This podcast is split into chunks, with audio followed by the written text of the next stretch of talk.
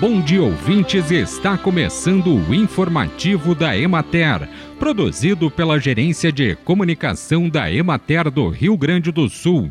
A apresentação é de Matheus de Oliveira, na técnica José Cabral. Na região administrativa da Emater de Passo Fundo, durante a última semana, a colheita da batata foi paralisada em razão da ocorrência de chuvas. Segundo informações do comércio local, o produto colhido apresenta apresenta boa qualidade tanto nas áreas irrigadas quanto não irrigadas. Na semana, houve a redução dos preços. O saco de 50 quilos da batata branca ficou na faixa de 150 reais, e da batata rosa a 170.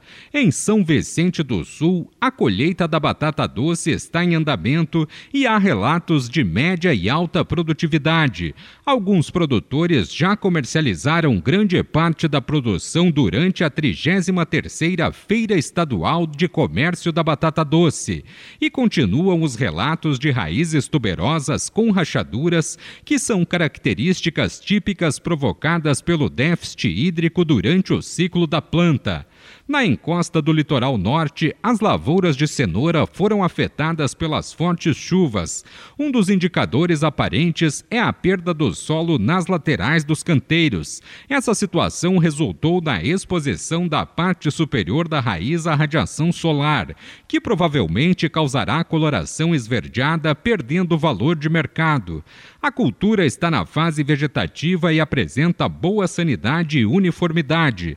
Na safra anterior, a produtividade foi de 29 toneladas por hectare, mas em 2023 deve ser inferior devido às condições climáticas desfavoráveis. Atualmente, as vendas diretas estão sendo realizadas ao preço de R$ 3,00 o quilo.